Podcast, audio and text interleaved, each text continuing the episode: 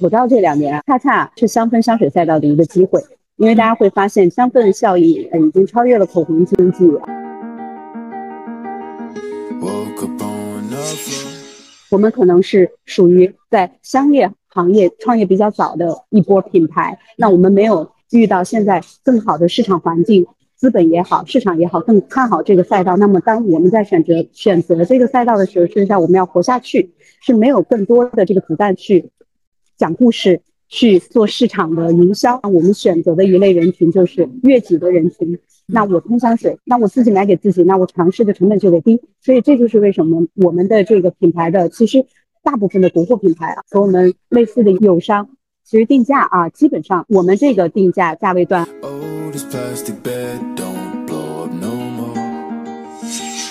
现在的整个的直播业业态是非常下行的这么一个状态中，如果说我只是为了单场单场这样来去聊一个一个主播来去播的，其实我觉得是不建议同行或者说我们的品牌们去做的，因为是一个特别消耗的，而且你是会非常容易踩坑的。大家好，我是结束咨询的创始人张扬，欢迎来到我的播客张扬聊品牌。张扬聊品牌是一档聚焦探讨新消费品品牌数字化定位、营销及管理的栏目，通过对谈消费品领域的资深专家，揭秘消费品品牌成功的底层奥秘，帮助大家一起读懂新消费。本期内容是我与国货香氛品牌无用享乐的两位创始人关于中国香氛市场现状及如何做好国货香氛品牌的探讨，欢迎大家收听。在整个美妆内呃美妆行业呢，香氛一直是会被认为一个比较小小众而且难做的赛道。二二年的时候，一整年我们去跟踪，还会发现很多的这个香水赛道呢，都是一些头部品牌在经营啊。所以在这个过去啊，就是在今年上半年以前呢，就是香氛赛道呢，不仅是用户的使用习惯，然后相对于彩妆、护肤等等赛道呢，它的市场体量更小，粘性呢也不算强。但是呢，我们会发现最近几年呢，会陆续出现了涌现出一批创业者，他们把自己的心血呢压注在这个看起来不怎么性感的赛道，比如说文献啊、关夏呀这些站在资本风口上的一些品牌。所以，我我们本期节目的嘉宾呢，也是我们解数的老朋友了，无用享乐。然后呢，他们呢在联名故宫做金箔香水，一度呢也达到了一个卖断货的程度。所以，我们今天非常非常开心，请到了无用享乐的两位创始人，啊，一位是 Chris 老师，一位是郑林兰老师，啊，希望他们从这个香氛的内行人的视角来带领大家聊一聊香氛这个赛道的一些经营的门道，呃，也希望呢，通过这个呃大家所关注的这一赛道的品牌渠道和投资人带来一些新的启发，邀请我们的。呃，林婉老师和 Chris 老师分别介绍一下你们的这个个人经历和这个跟香香氛赛道的缘分吧。Hello，Hello，啊，我叫郑林婉，嗯，我是呃这个无用享乐的创始人，啊，那么其实在我自己呃创立无用享乐品牌之前，我其实是一个十多年的一个媒体人，时尚媒体人，那我几乎服务过国内的。呃，这个呃几家大的传媒集团我都依次服务过，而且见证了就是时尚媒体最辉煌、最光辉的呃一段时间。那么在这段时间里面，其实我认为它开拓了我很多的眼界，呃，见到了世界上很多的好东西啊，尤其是呃，也让我对香氛香水这个赛道其实是产生了一个浓厚的兴趣。这也是就为什么我自己创业最后会。其实我觉得是基于情怀，但是最后是守业是守在了我们希望说能够更加的要把一件事情做出结果啊，是这样的一个过程。对，所以呃，在前十年的这个媒体经验呃过后啊，我和 Chris 我们俩因为也是三观特别一致啊，选择要在呃二零一七年啊创立了无用享乐这个品牌。呃，这个品牌后续我们再有一个时间介绍啊。那把时间先给到 Chris，Chris 可以介绍一下自己。嗯，对，Hello Hello，对，我的那个简历非常的简单透明哈。我的第一段简历的话，其实是和张扬老师有一点点的接近，但是就是我们都有过在那个英国读书的那一段经历。其实这一段经历其实造就了我是。决定后来来去做了香氛这个产品的一个初心啊，因为是在比较早，我是零六年左右的时候去英国读书哈。这个其实就是第一段，我觉得说会影响了我后来选择了做的香氛产品。第二部分的话，就是我也是服务了在这个五百强的这个外企里边去从事的这个品牌和公关这样的一些工作哈。对，所以这一块的话，也是我在。整个的这个项目的过程当中，我会更多的能看到了整个市场的一些变化和趋势啊。那直到二零一五年的时候，我们就开始尝试了去打造一个，嗯，在大家当时看来并不是很香的这么样的一个赛道啊，也就是我们的香氛赛道。对，那也是很早的一段时间了，嗯。包括后来我们整个对整个行业又做了一点点的微转型，我们从香氛又转到了香水这个赛道里边来，进入到整个的一个呃美妆的这样的一个赛道里边去，其实是有很多很多的故事可以在今天的时间跟大家一起共同来分享的。嗯，那 OK，那刚才呃两位都聊了一下你们简单的背景和一些这个个人的经历啊，但是呢，合伙人嘛，就是一个背靠背的关系。我们经常说这个同舟共济，而不是同车共济，就上到了一条船上。那么二位呢，是在无用享乐这么一条船上，然后我们各自的分工是怎么样的？其实我跟 Chris 呃认识了很多很多年，然后呢，因为我一直在媒体工作，然后他一直在这个市场营销公关这个头。那么我们也曾经因为就是在原来我在媒体的时候，像在时尚的时候，可能跟 Chris 这边也有一些合作。然后基于一些这样的合作呢，大家会发现，大家对待世界的这个审美、对待世界的看法，在很多地方它是有同频、有共振的。呃，那我觉得基于这个，包括我们的爱好啊，Chris 也是一个疯狂的一个香水爱好者，他自己就收集了非常非常多的香水。那我。自己虽然说我呃在海外我是经常去，因为当年在媒体的关系啊，经常会受到很多的这个呃就是顶奢品牌的邀约啊，然后出去以后就呃也也算是对香水香氛特别的了解，特别喜爱。当时就觉得，为什么国内我们就不能有一个中国人自己的就是高端的好的一个属于我们东方嗅觉审美的香水品牌？那我俩就这样一拍即合啊，觉得香氛香水这个赛道在国外很成熟，但是在国内，哎，貌似是个市场空缺。然后大家因为这样的一个，既有一定的情怀，但是也确实看到了一定的市场机会啊，这样走到了一起。那么在大家走到一起的过程中哈，其实你会发现，就是这个合伙人嘛，我觉得就是在很多人生的关系里，包括婚姻关系，包括合伙人关系，他都必须是要去呃磨合和包容的。嗯，最重要的就是这个人长久的留在你身边，比如说像我跟 Chris 啊，呃，甚至于有时候我跟他待在一起的时间，比我跟我先生都还长。那我觉得，对，那我觉得，对，那我觉得这句话就是，可能很多人是因为对方身上的优点和对方和自己同频共振的地，呃，吸引力啊，走到了一起。但是能长久的待在一起，是因为我们能够包容对方很多的缺点，或者包容他身上很多的特点啊。那么。而且这个过程中，这是互相的啊，不是单向的，单向的这个也不持久。然后在这个过程中呢，其实，呃，因为我我在看问题提纲的时候，其实会说，就是我们俩会不会去吵架啊什么？那是一定会的，因为其实吵架也是沟通方式的一种，只不过这种沟通方式它可能会比较激烈，然后会把我们的呃各自的意图可能会表达表达的更加的就是呃充分。那么在吵完以后，那么。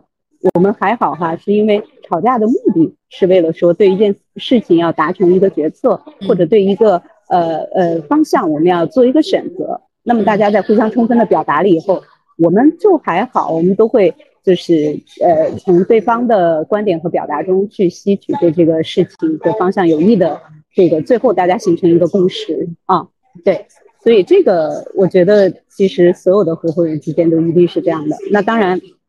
可能也会有一定的这个互补的地方啊，那这个，对对对对对，大概大概是这样吧。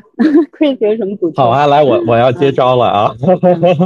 呃，我呃坦白说啊，就是我觉得两个合伙人之间的关系一定是相爱相杀的关系啊。我的这个是带双引号的啊，这个相爱相杀其实是一个最佳的磨合状态里应该有的一个样子啊。哦，我要澄清一下，我们俩其实呃。Battle 的时候是很少的啊，我们大概就是我为数不多的印象中有那么三到五回是非常激烈的在 battle 一件事情，然后每每一次，后来我看了，每一次都是因为在开发产品的时候，对气味上的解读的时候，我们会非常非常坚定的想要去把自己要表达的对气味的这样的一个理解，要充分的表达出来。每一回我们俩都是因为这样的事情，然后去发生了一个就是比较剧烈的这么一些一一个一个探讨哈。但是这件事情最终每次都是以彼此更。深入的去了解了这个，因为我们俩其实能看得出代表两类人群哈，一类是女性人群，一类是男性人群。然后，但是我们其实的用户还是偏女性用户居多啊，你你女女性可能大概占比能占到百分之九十左右，是非常非常高的。嗯，那从这个角度来讲的话，其实我更多的时候我会愿意站在一个呃女性用户群，但是却对有一些中性气味这样的维度，加上部分男性视角来去看待这个问题啊。然后反而我会提到的一些有些问题，我会。觉得说也是很好的，能代表一部分人他对气味的一些些理解哈，所以每次其实我们更多的都是在这个对于气味上的一些呃不同的一些理解，会有一些小小的一些这个分享啊。那实际上我觉得说，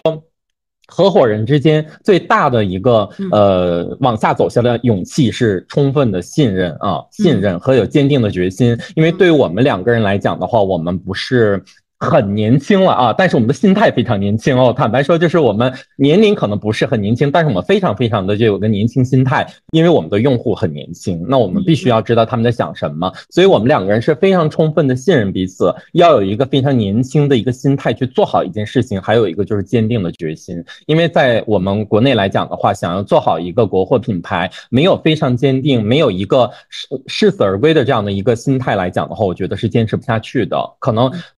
就会被屡次的打垮，会击败啊！特别是在过去的这个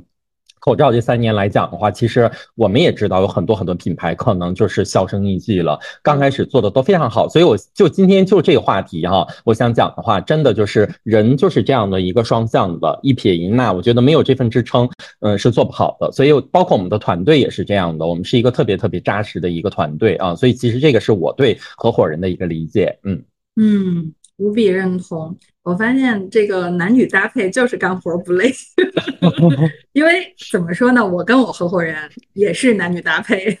这个我 是这个之前我是主内，然后他主外，就是我是承做，他是承揽啊，就是一个销售，一个一个一个干活的。然后后来慢慢业务这个经营一段时间之后，大家的职能就越来越融合了，因为你毕竟是最终是客户满意嘛。那可能我也得知道他点事儿，他也得知道我这个岗位点事儿。然后就越来越融合。然后我们那个时候最大的感受就一个词，就背靠背，和啊二位所提炼出来这个信任，然后目标统一，就是就是某种意义上是是是一个意思啊，一个概念。对，就是我觉得只有完全的开放和哪怕就是大家争个脸红脖子粗，毕竟是像香水香氛，它那个香味气味它太感性了，就是每个人都会有自己的对于香味的注解啊，所以就是。就即便出现了争论，我觉得它也是一个大家都希望能够把自己认为好的去带入给公司，然后推荐给消费者。我觉得这一点是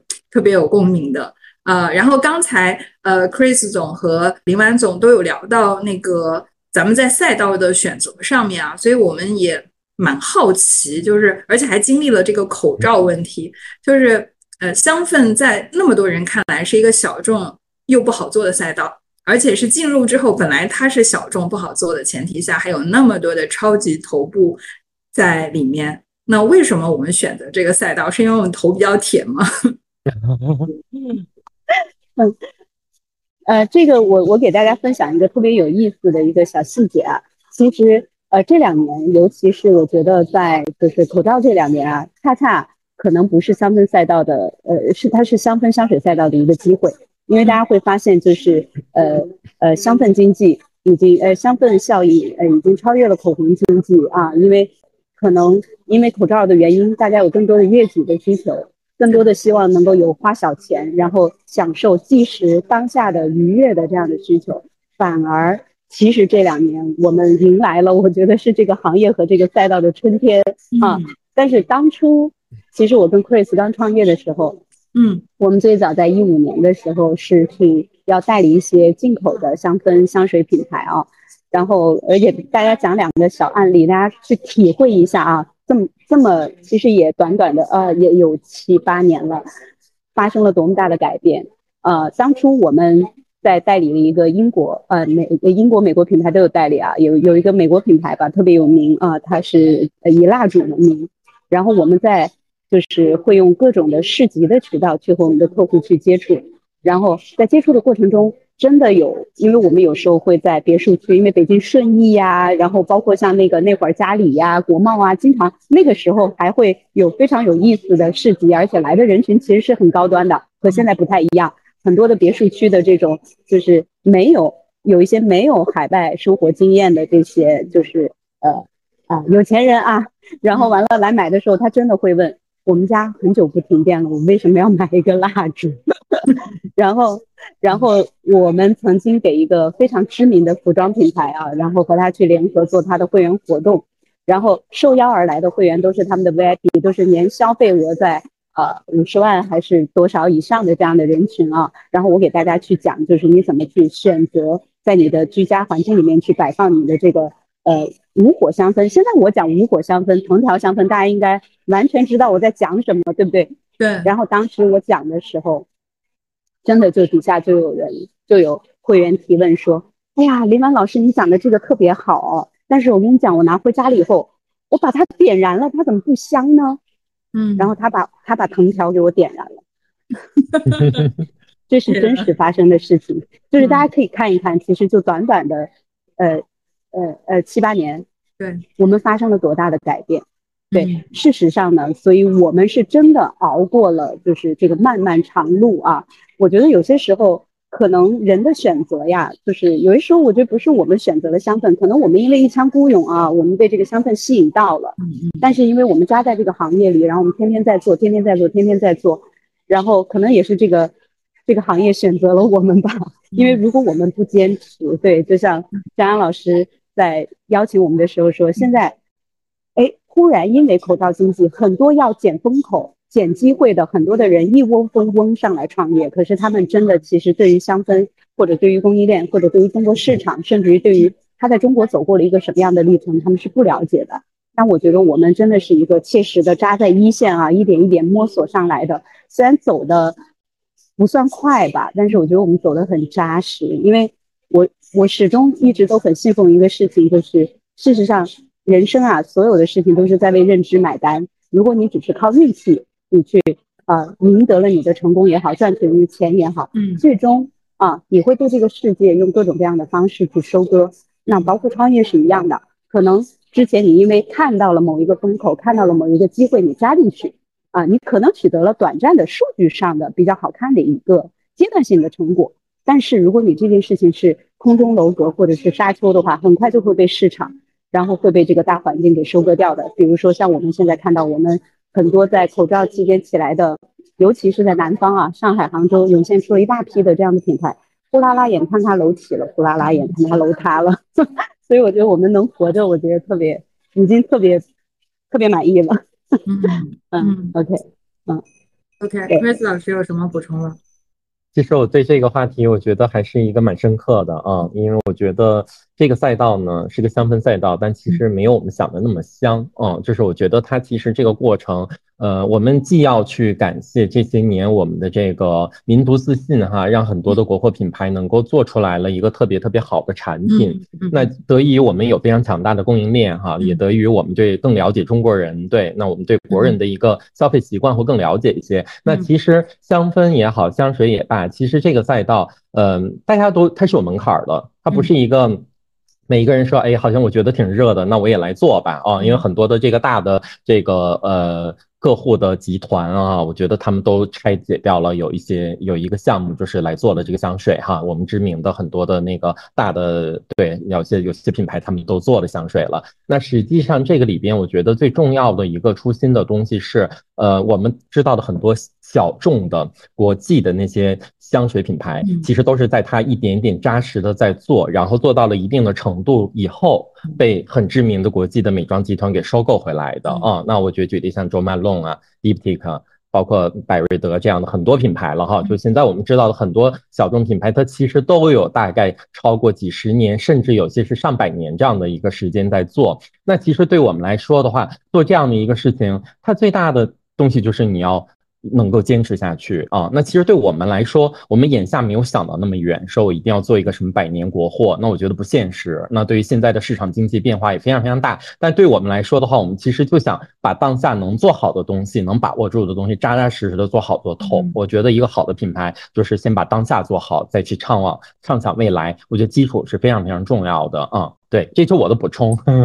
了解，哎，就是想跟二位聊一聊这个香氛香水赛道的一些作为消费者的感知啊。就是我一直都觉得香味是有记忆的，就很多人会 diss 说香水这个品类复购率是不高的，就是它不像护肤的粘性那么强。然后，但是我会觉得，比如说我突然间买了一块香皂，或者是突然间买了一个一款这个沐浴沐浴乳什么的，它会有我小时候的味道。我会觉得我的记忆那一刹那就被一下子击中了，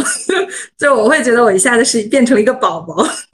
对，所以呃，包括还有一些香味会呃是能带来一些大学的，可能大学有一个桂树在在校园里面，你走过风吹过，然后那个桂花的味道就窜到你的心里面，然后在呃可能呃我的年龄已经 对吧？步入中年了，然后我突然间。呃，在一个桂花树下再次闻到那个味道，它是立刻马上是可以穿越的，所以我对香味是，就是我我会一直有一种若隐若现的感受，就是它它它的这种呃带来记忆的这种这种这种片段，呃，或者是写在基因里的这种这种东西，它它它是能够穿越很多周期，它是带有也不仅仅是情怀，或者它一个单单纯的一个所谓的商品，就是气味它不是商品。可能香水和香氛的一个具体的那个物件是一个商品，但是它所传递的不是一种商品啊，甚至我觉得它是很宝贵的东西，就好像你在少女时期写在日记本上上锁的那个扭歪歪扭扭的喜欢哪一个男生的 那个小秘密，对吧？就是它它那么的珍贵，就是它特别的宝贵，而且随着你的年龄在增长，然后当你再被击中的时候，真的会就是夺眶而出，会流泪的。然后，这是我对香味的一种感知。然后，其次就 是我一直在想一个“周期”这个词啊，也想跟大家聊一聊。就是香文化，它真的是一个源远流长。就在中国是有香的文化，日本也有，然后甚至美国啊，就是很多国家都会有香的文化。就我在想，它能够在历史上沉淀，然后传承那么久，就是它带有一些很多艺术的符号。呃，甚至它会里面有很多更更多样化的一些色彩，它能被沉淀下来，一定背后是有原因的。所以，呃，简单来说，它能留存，说明它不是一个一个所谓一个时代的一个一个符号、一个标注，它下一个时代就就被革命掉了，就没有了。就是它是能够贯穿始终，它是一个刚性的需求啊。所以，那么为什么就是好像？这个这个在在西方，就刚才 Chris 总也说有留学的经历嘛，那你说西方人他可能体味重啊，他需要有掩盖的这种需求，比如说阿叉，他会有掩盖的需求。然后那那它是一个刚需，但是为什么我们国人在使用香水这件事情上就慢慢的退化掉了，或者是慢慢的好像它变成了一个就是某一个阶层或者某一个需求的场景下，它才需要使用的那么一个产品。呃，这一点包括很多那种香氛是放在一就比如车里面车载香薰啊，就这种它它会有场景啊，所以这一点也是我的一些疑问啊，就是两个点，一个是香味的记忆，第二个是关于呃传承，就是为什么在我们这儿它的传承没有没有被延续下去？不知道二位方不方便帮我回答解谜？嗯 嗯。我觉得刚才那个张扬老师讲的哈，你完全把我 P O A 客户，我们早年做品牌 P O A 客户的那一套学到了，是这样的。嗯，其实气味确实是人的这个五感里面，它能留住、留存的记忆是呃非常长远的。所以其实气味产品，我们认为它带来的是一种情绪价值的东西啊。它其实所谓的刚需啊，你刚才说特别对。呃，如果对于海外市场，或者说对于不同人种的市场，那么可能呃白人。他们的汗腺比较发达，然后他们的体味会比较重，那么香水或者气味产品对他们是刚需，这个是必然的。但是为什么我们当年我们在做的时候，其实就很清楚的知道，亚洲人黄种人啊，我们是呃没有体味的，所以呢，其实气味型的产品对于我们真的就是无用的享乐。但是为什么无用的享乐又是中国人？因为中国人是一个文化五千年没有断过的、源远流长的，它是有一个同宗同源的这样文化的这个。回到你刚才说的，为什么我们有很好的文化传承，但是就是现在没有把它捡回来啊？我觉得其实是这样，人的需求它永远都会在，但是它会转移。那换句话说啊，我们为什么现在就是在坚持的做？一方面我们在坚持的做香水，甚至于我们也会去拓一些新的品类，因为我们会认为说我们要把气味这个东西，就是既然用户回到我们的商业逻辑上，用户购买商品，它是购买的这个商品的价值。那么如果是香水或者香氛，它传递的仅仅是情绪价值，那么这就是为什么在口罩经济的时候，香水香氛会特别的好。但是如果未来还要走得更长远，那我觉得除了香水、香氛，我们把这个气味的这个东西，是不是能附着在其他更刚需的用品上面啊？这个是接下来我们其实，呃，也不是接下来，我们曾经也出过这样的产品，但是我们会去把我们的品类线啊、品牌线啊做得更丰满啊，这是一点。还有一点，其实我们已经介入了一定的就是气味数字化的研究，因为这是当初我跟 Chris 我们一起去法兰克福去看展的时候，那是很多年前，一五。一六年，对那会儿，我们就特别 特别希望说，哎呀，是不是曾是不是能够有有就是有那样一天，我们的气味，你比如说通过屏幕，我给你描述一万遍啊，像刚才张扬老师啊，声情并茂的给我们描描述了桂花的味道，描述了茉莉的味道，那我就说像茉莉，中国人和西方人的理解都是不一样，中国人的茉莉是小白花茉莉，可是在法国，我们在。格拉斯看到的茉莉节，大大的 jasmine，味道极其妩媚，和小白花一毛钱关系都没有。对，所以，嗯，气味这个东西，事实上在某种程度上，在过去我们是无法通过互联网去进行传播的，但是我们的文像和文字可以，影像可以，甚至于，对对对，现在因为 AI 的技术很发达啊，那我们其实在接下来我们也会去研究怎么样真的让气味可以变成信息。然后它能够实现传输，这个就厉害了。这个是一个划时代的革命。我们现在正在做这方面的一些对呃探探究。对对对对对。但这个和今天的主题稍微的说远一点。那我核心要表达的就是五感永远是人最根本的一个需求。但是呢，这个价值的传递你要附着在一个什么样的产品上，那是根据每个时代不同的需求，它会有要产生变化的。那像中国市场。中国简直就是一个极其 hard 的模式的市场，中国消费者都是被惯坏了的。你只提供给他一个价值，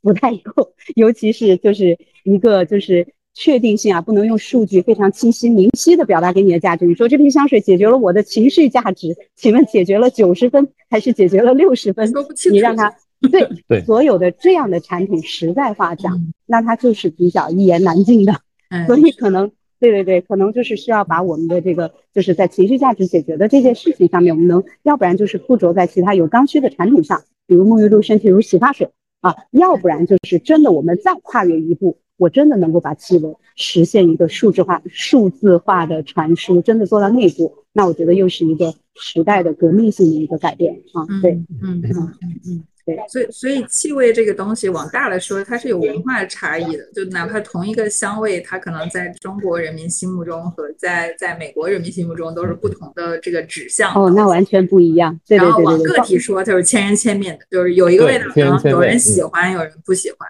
你就比如说我吧，我就特别不喜欢薰衣草的味道，我就不知道为什么会有那么多 薰衣草的产品。然后，但是我就特别喜欢什么茉莉花啊，就这种很清新的味道。然后我就觉得，哎，为为什么不能所有的香味都就是所有的香香味附着的产品都能有这个味道？哦，这个话我特别想补充一下，就是薰薰薰衣草和茉莉花这个事情啊。嗯，其实我当年我一直都在给大家说，不要一说助眠就薰衣草。事实上，助眠是一个文化概念。薰衣草是因为法国人。他们用薰衣草籽、薰衣草油浆洗他们的卧室，因为法国那会儿是没有种棉花的，棉花是美国进到进到欧洲的，然后他们全部都是大片大片的薰衣草田，是他们最便宜的作物，然后他们用于他们所有的卧室家居的这种呃睡衣的浆洗啊，卧室的浆洗，所以为什么他们恨不能听见薰衣草这仨字儿他就晕过去了，他觉得我想睡觉了，这个是一个文化概念来的。那对于中国人而言，中国人的基因里，中国人的文化里不是这个。那么是不是荞麦枕头才是助眠的味道，对吧？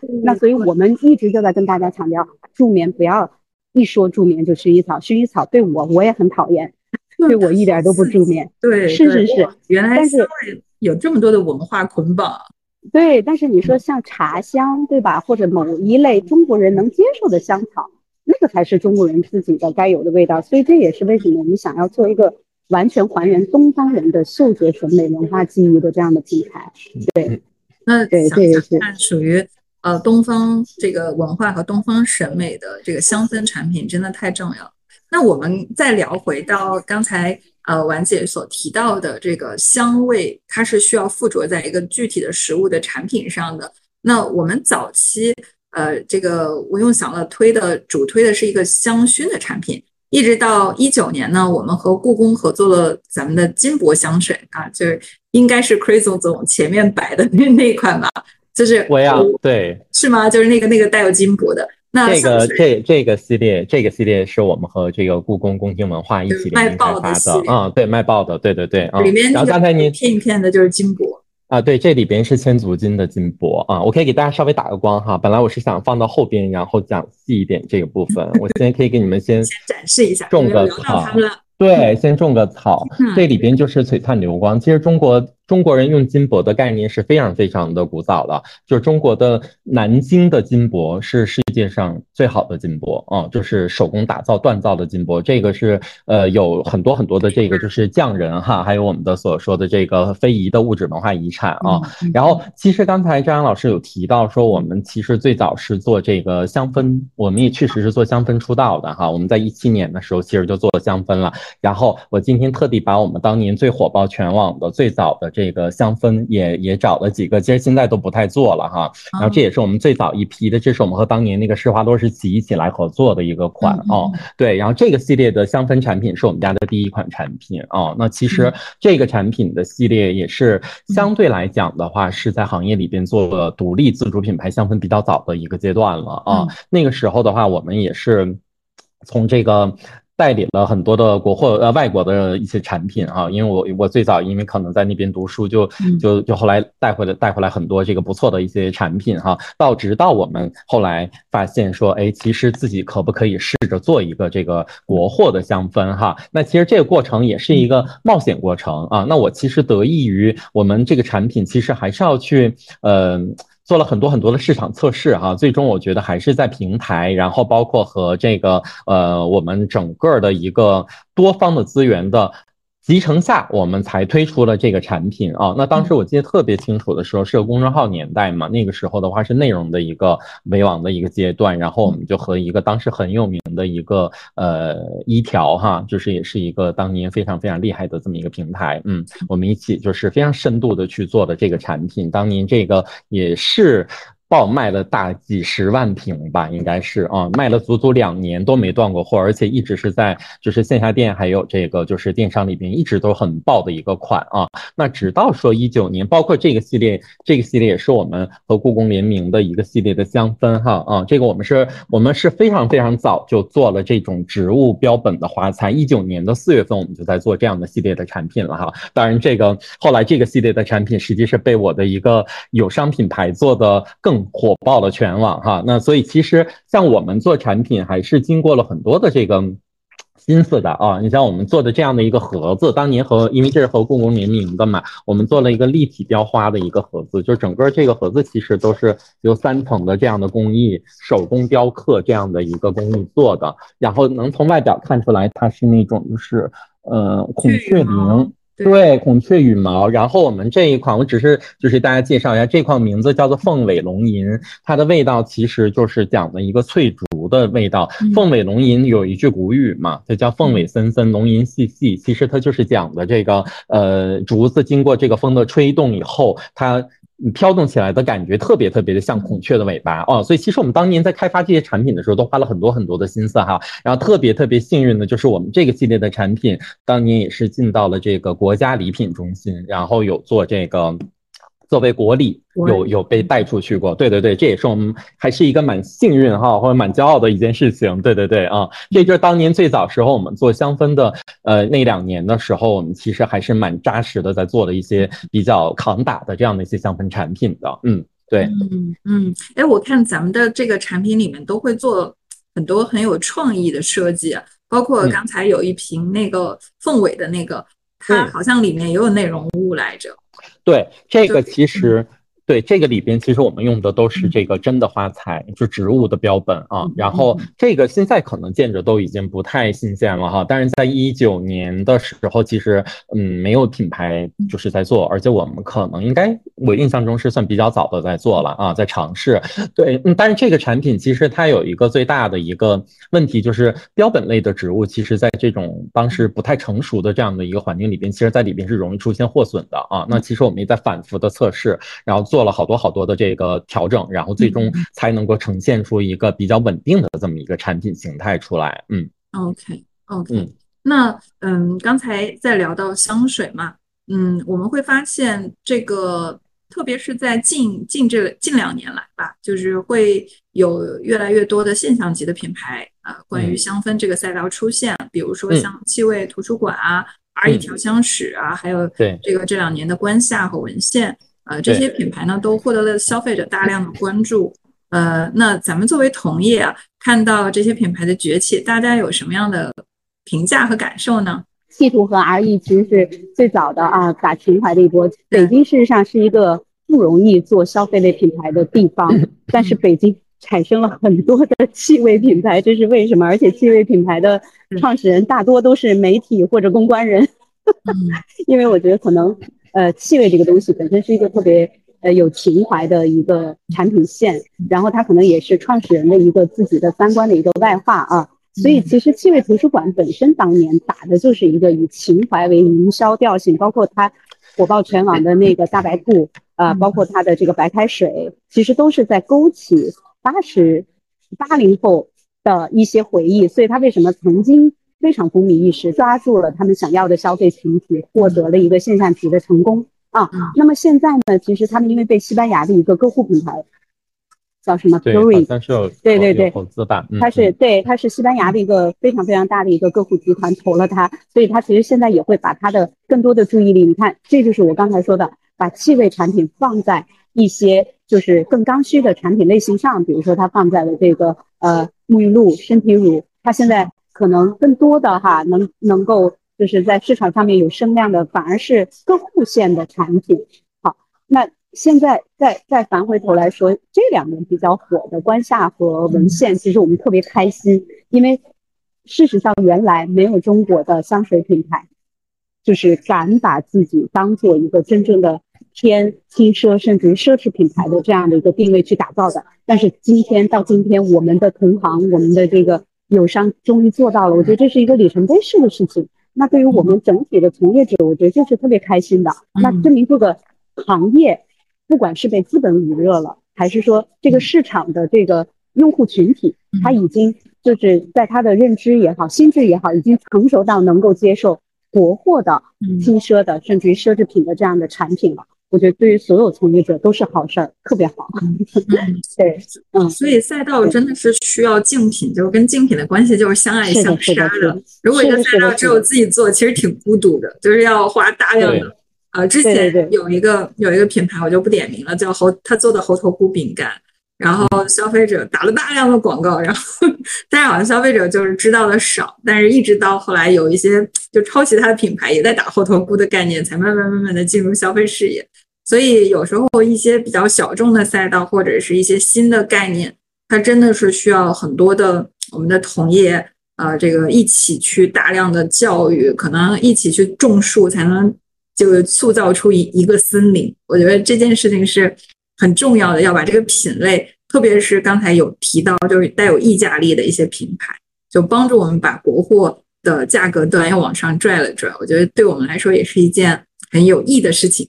嗯对我插播一个很好玩的一个例子哈，就是我们其实最早做香氛的时候，会发现教育市场是一件特别特别困难的事情。然后就是刚才，例如刚才林婉有讲的，那但是后来我们忽然间发现有件事情，就是我们都非常熟知的一个线下零售品牌 Miniso 啊。当 Miniso 已经开始花大量的精力开始做了这个香氛产品的时候，它非常好的、快速的，然后将我们的消费者从小白开始，就是给他做了这个从零到一的这样的一个产品认知。这个其实就是我们要感谢有一些真的很棒的一些的零售品牌，或者说我的同行的品牌。其实大家真的是，嗯，不要一个人跳舞嘛。对我觉得这个事情就是参与的人越多，这个赛道可能就越热啊。但是还好，就是现在目前让我一个最大的直观感觉就是这个赛道其实竞争没有那么的激烈啊。源于的原因，首先第一个赛道的规模还是有限，第二就是真正有做出来的品牌也不是特别多，因为大家可能主打的更多还是做小众这件事情。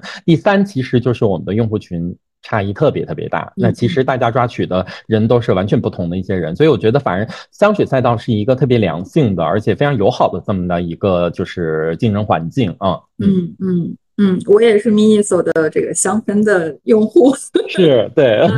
他不仅仅会关注味道，他还关注外形，就是他最近出的那个干花系列，我觉得还是。有点意思的，是的，关键它价格很便宜嘛，对对对，就毫无压力支付对对对，是的，嗯。OK，那那刚才聊了那么多香氛香水品牌，那我们觉得无用享乐和这些就是我们的友商啊去 PK 对比的话，我们最有差异性的点体现在哪里呢？对对对，其实其实无用享乐呢本身呢，我们一开始在做的时候，我们的定位就是比较偏，就是我们。不是主抓呃一线，因为虽然曾经我从事的是这个时尚杂志啊，然后我非常非常了解，就是一线的白领的客群，他们特别的难伺候，所以我们其实，在对做这个品牌的时候，我们从价位段上面啊，我们呃就很清晰的知道我们要的用户群体，我们想要的是中国市场更大多数的人群，我们希望要的是更比如说二三四线市场的这样的人群，对，嗯，所以。我们几乎是先有了这个人群定位，然后倒推我们的呃市场定价啊，然后再倒推说我们的产品在我们的呃定价体系里我们能够做到的最好。所以我觉得可能不一样的地方，其实虽然大家都在做中国味道啊，中国嗅觉，你包括像关夏，甚至于都是我的前同事啊，沈黎是我时尚的前同事，大家一起都在做，都是中中国味道，但是大家解读中国味道的方式。我们要去描述的场景其实是特别不一样的，包括说我们在渠道的选择上面，当然其实这个也有一定的偶然性啊。但是呃，我们确实在口罩期间，我们很好的抓住了直播这个风口。那么我们基于直播这个业态，那么我们去做了一系列的产品的锤炼。你像为什么？就是气味，就像我说的，真的玫瑰，一千个消费者心目中有一千朵玫瑰，连玫瑰的味道都是不一样的。那么我们什么东西是可见所见即所得的，一定要让它可视化。那么我们就会在我们的产品里面去加入这个中国人非常喜爱的金子的元素，因为这个真的是血脉觉醒。血脉，你看我现在金子不离身呢，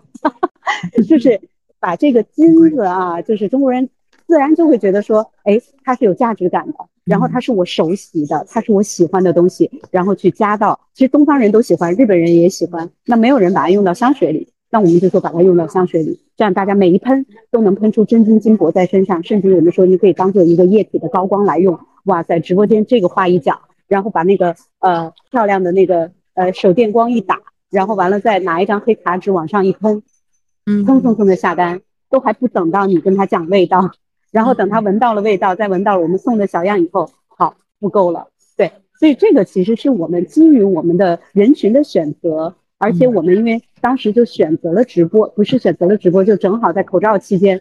实体店、线下店真的是没有办法啊。那我们走向了这个直播的这个就是呃营销的场场域，对达人分销的这个场域以后，然后我们对产品去进行了一系列的去配合这个渠道的一些调整和变化。那么其实确实也取得了和现在的一些我们的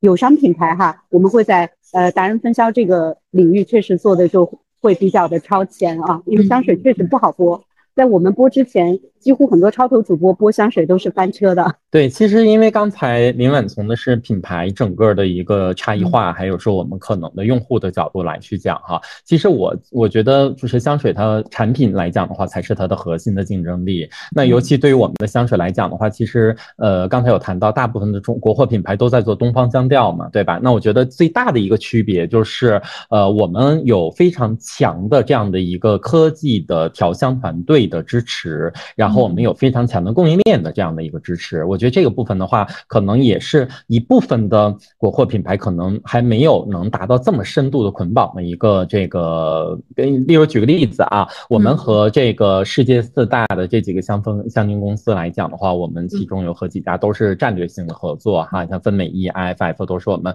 长期战略合作。那我们举个例子，我们合作这一款的调香师，就这一款福袋系列的调香师是安安妮菲利普，这个是一个国际，前两天他刚刚获得了整个就是国国际香水调香师里的终身成就奖啊。那这个调香师的厉害之处就是。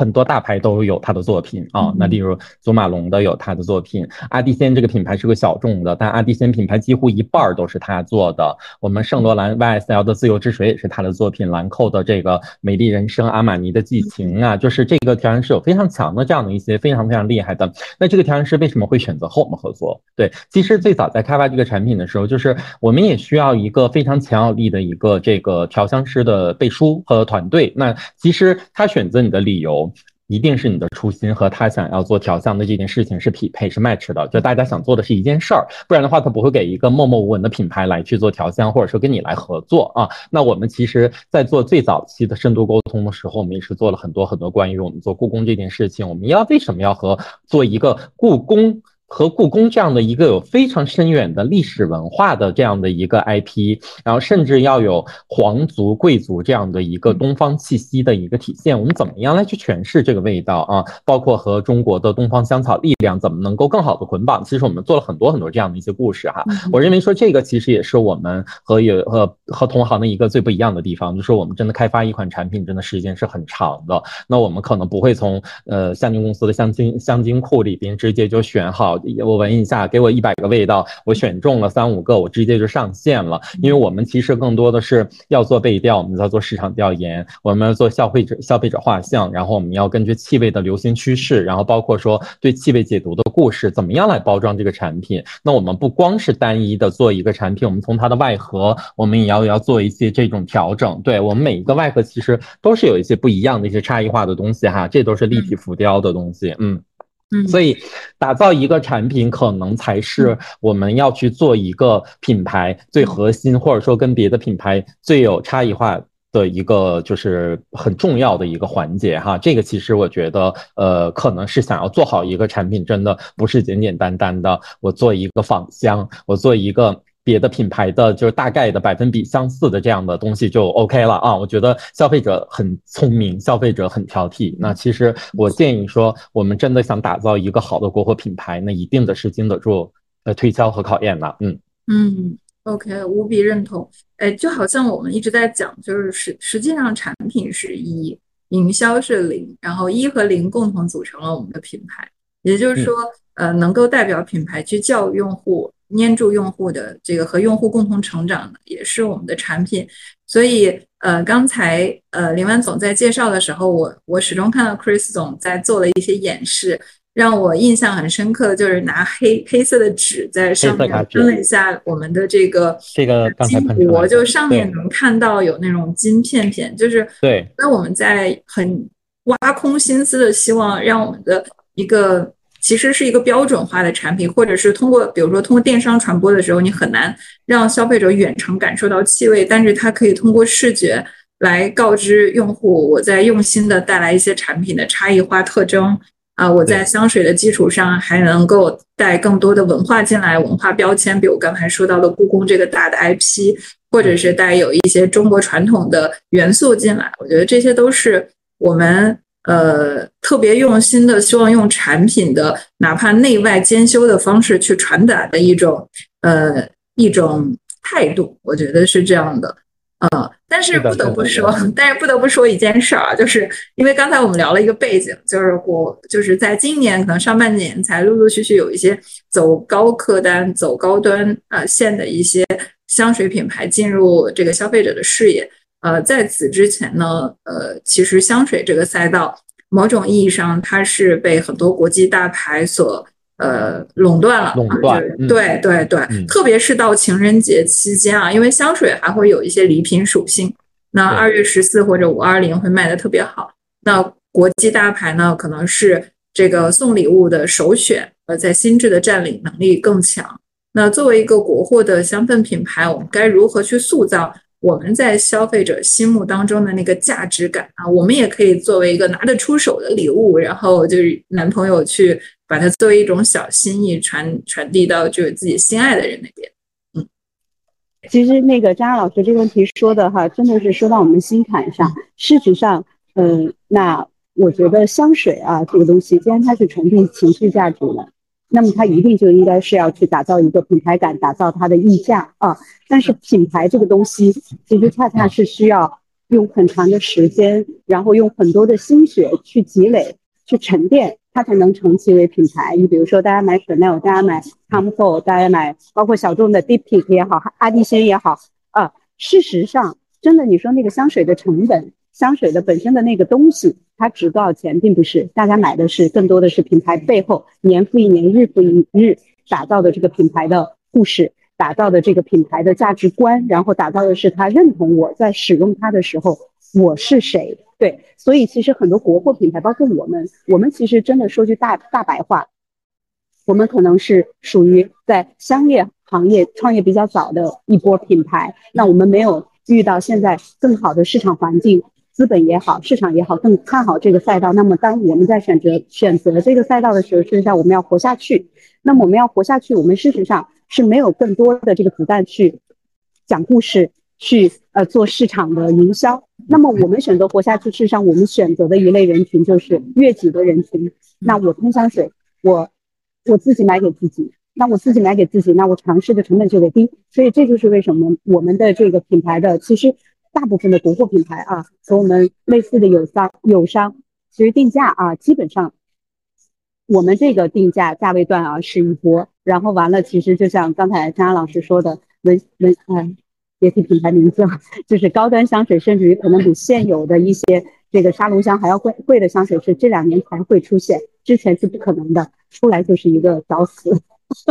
对，所以呢，事实上啊，我们特别希望。说我们在慢慢做的过程中，我们也能够用我们的方式，通过我们的坚持坚守哈，我们能够把品牌沉淀下来。对，因为只要有用户人群，我觉得现在中国市场不叫中国市场，现在的整个的消费市场它已经改变了，它不再像原来说我们是一个注意力超级集中，有超级大屏，比如中央电视台的这个呃呃新闻联播的前五分钟，现在没有人去看，没有人去买标王啊，对，它也不再像原来说我们的户外的大牌已经。呃，就是大家在广告的碎片的注意力投放的时候，事实上，我觉得只要一个品牌，然后他在所有的人群当中抓住我们要的三百万到五百万人，我们有我们的忠实的粉丝，我们和我们的忠实的粉丝去形成我们的价值观的这个共振，然后我们去在我们互相的这个我们持续的能给他提供他觉得有用的这个价值，那我们去深耕，那这个品牌的调性，这个品牌的塑造，然后这个。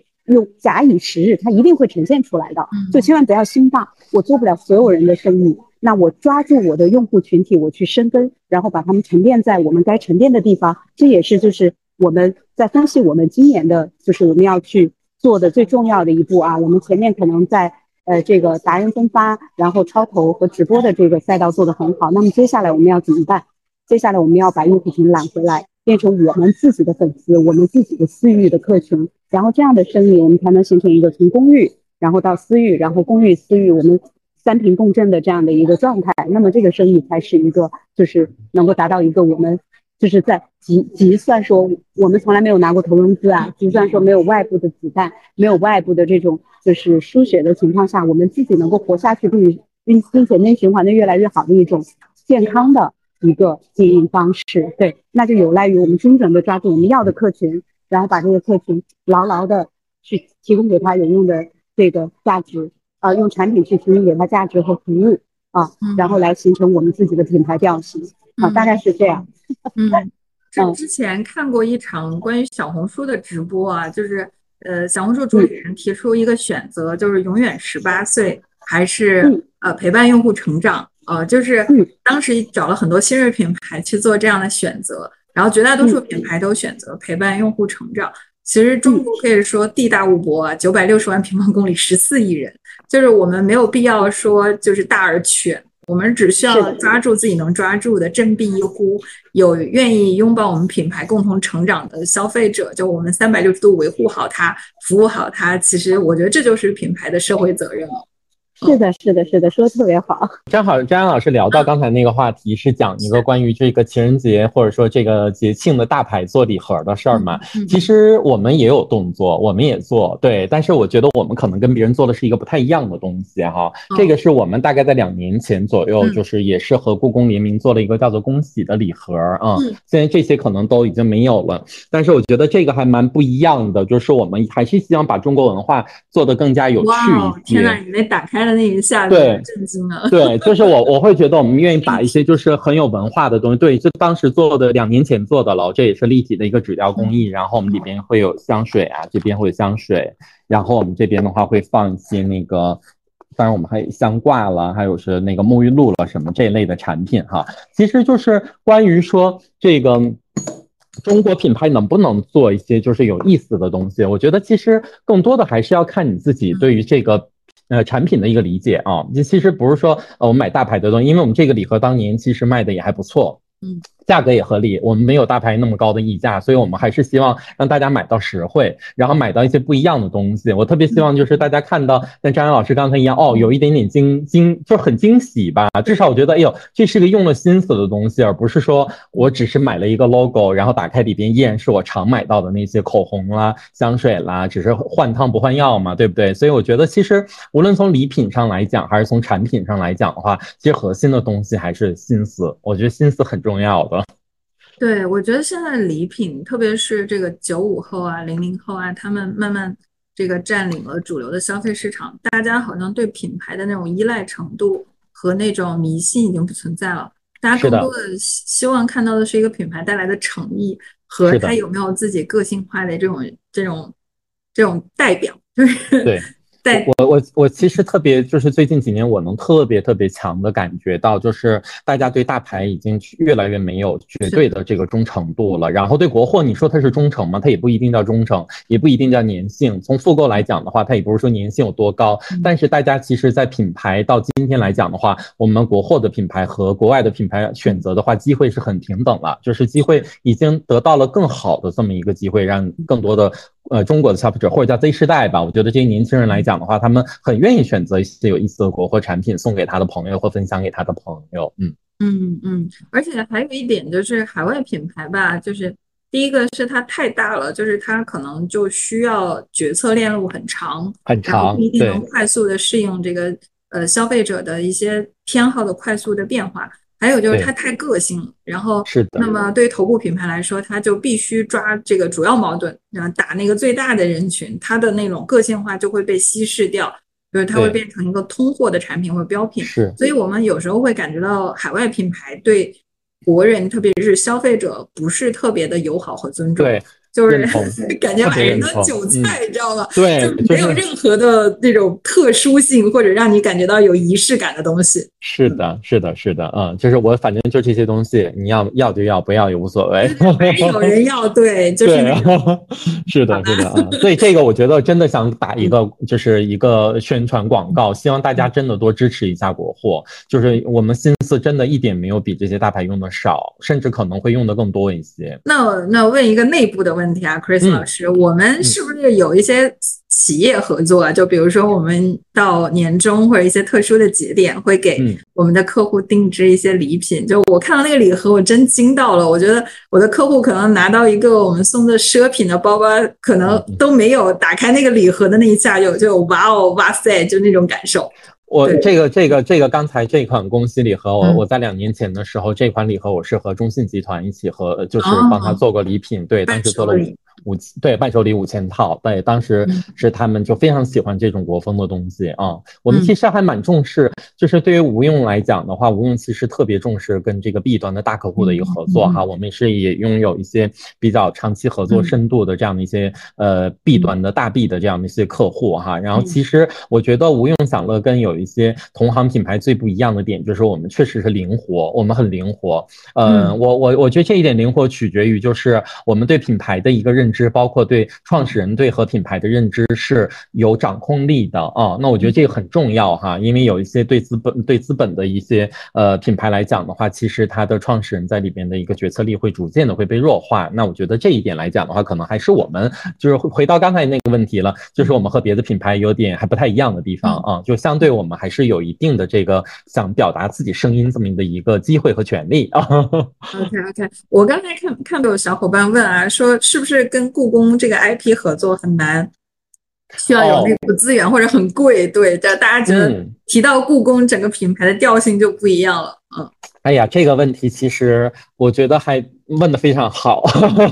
因为我为为什么这么讲？和故宫的这个 IP 合作，应该就是呃，已经在一九年了，四年前了。我们到今年还在合作，我们已经进入到第五个年头了哈。我相信对于很多品牌来讲的话，一个 IP 合作几乎都是短线吃快餐啊，彼此呃说就是利用好合作的这一段时间，彼此互相用好各自的资源，呃，把自己最大的一些呈现表达出来，然后收割完结束。这个我相信是大部分的一些做 IP 的品。还可能比较会比较惯用的这么一个合作模式哈。其实我们和故宫的一个合作，嗯，它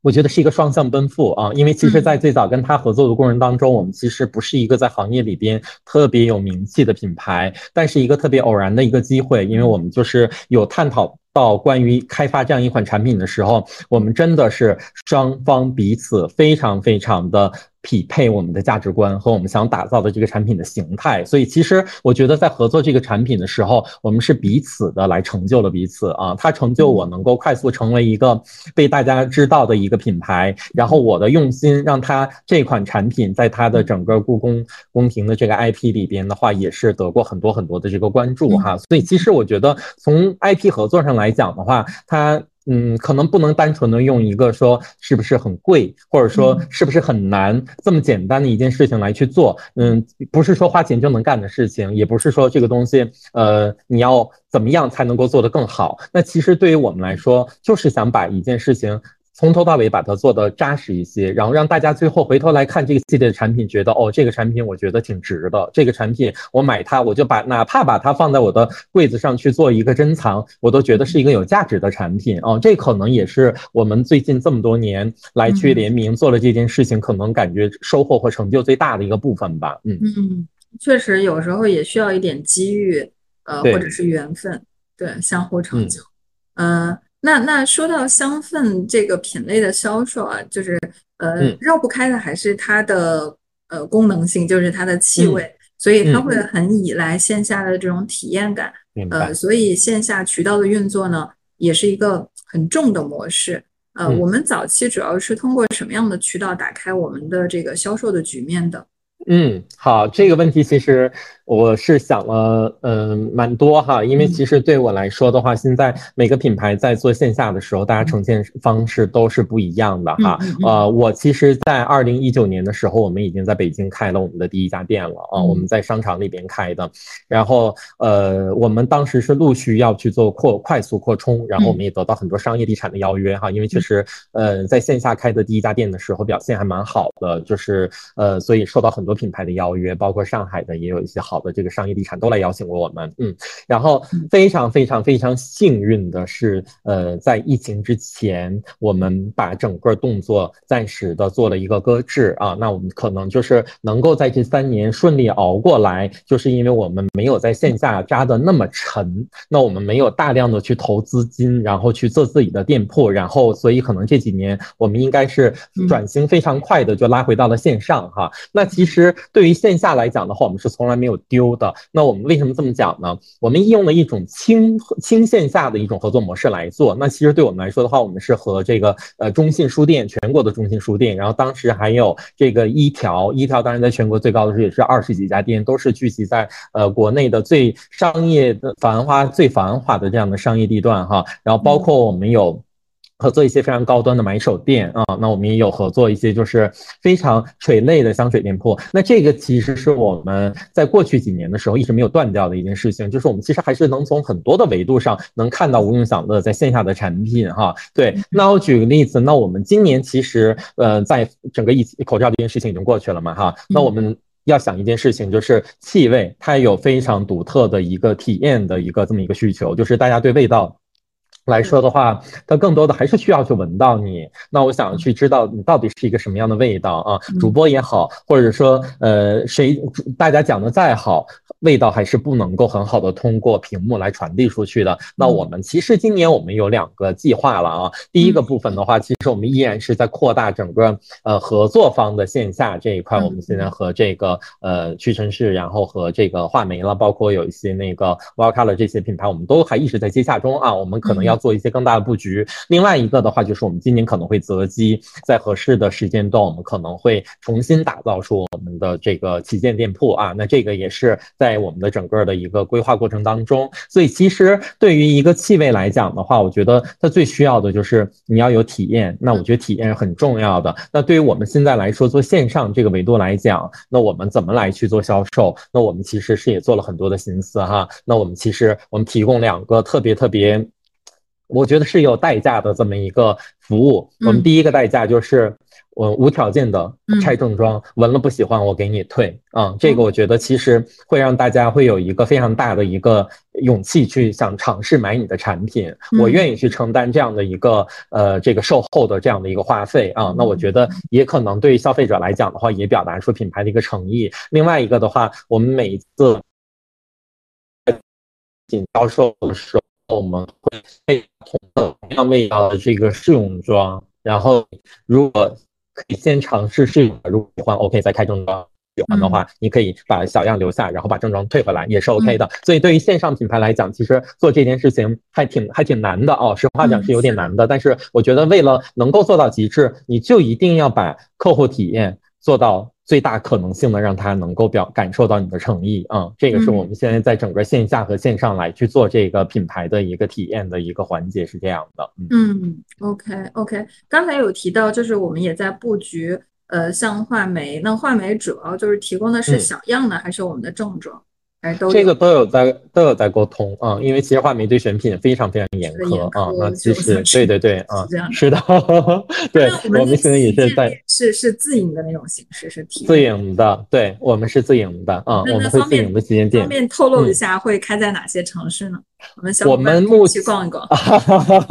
我们目前的话可能会呃开在这个新一线城市啊，我们可能不会马上开在这个呃北京和上海这样的城市。对，因为对我们来讲，我们的用户其实我们更多的还是呃稍微下沉一点啊。那我们可能会在这个呃是在呃新线的这样的一些城市里边，可能更适合我们。嗯，OK，嗯，呃，刚才聊的是线下，我们也聊一聊线上，就是达人分销的板块。我看到我们是在这个达人分销方面做了非常多的尝试啊，就是分享一下，跟大家分享一下跟达人合作。方面的一些技巧、经验，达人哈，嗯，对对，达人这个真的是八卦太多了，我觉得今天，我觉得我觉得今天根本就说不完，嗯，因为其实对于现在很多品牌，可能都希望说自己能够在很多达人的直播间里边出现哈，那其实像吴用，我们是在二零一九年的时候就已经开始尝试和最早一批的这样的一些达人开始做做这个。怎么说？就是开始做一些合作了啊，呃，我们其实换掉了很多很多代的达人啊，就是在我们这么多年里边跟我们合作过的，然后深度合作的，然后包括平台的很多很多，我们都是看着他们一波又一波的被洗掉了啊。那其实对我来讲的话，我还蛮幸运的是，我还在今天还在跟很多的达人深度的在合作着哈。那其实对于跟达人合作这件事情，其实我我想特别想给很多同行一些这个好的一。些经借鉴啊。因为其实达人合作其实是一个水非常深的这么一个呃商业环节哈。对于有些品牌的话，其实都是一定要踩一些坑的。那我真的实话实说，我所有的经验还有很多东西真的是自己踩坑踩出来的啊。我没有，我是交了学费的啊。那其实对于我来说，你既要感谢那些让你踩了坑的这样的机构啊。也你也要感谢曾经给你挖了坑的一些达人，但是我觉得这些都不重要，因为重要的是你要知道你要怎么样能够形成跟达人一个深度合作和绑定的机会啊。那我其实觉得这个话题我会呃稍微有重点的讲几个例子啊，因为我觉得这个例子的话其实可能更有代表性。嗯嗯嗯，其实我们在整个的呃某猫。我们其实很早就已经开始在在有去做这个早期的合作了哈，嗯，包括和曾经非常牛的一些超投，我们都是很深的这样的一些合作哈。对，那对，当然后来可能我们也发生了一些就是那个变化哈，这个行业整顿。那其实，在我们看来的话，就是嗯。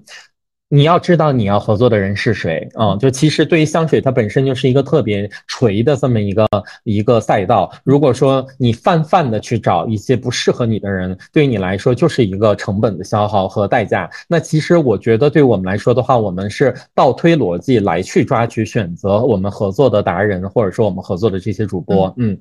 我们会择平台而做差异化的这样的一些呃区分。举个例子哈，呃，其实快手这个平台，很多人可能都没有过深的去。深挖深挖过它，嗯，但是我其实在这个平台哦，对不起啊，我今天不知道这个里边能不能讲，但我在这个某手里边，我其实还是受益蛮深哈，就是因为我们其实，在最早的时候，我们在二零二一年的时候，我们其实就非常有幸的是和这个呃于大哈于大公子遥望的那个头部的这个主播，我们有深度的合作，然后呃，他成为了我们在整个这个嗯。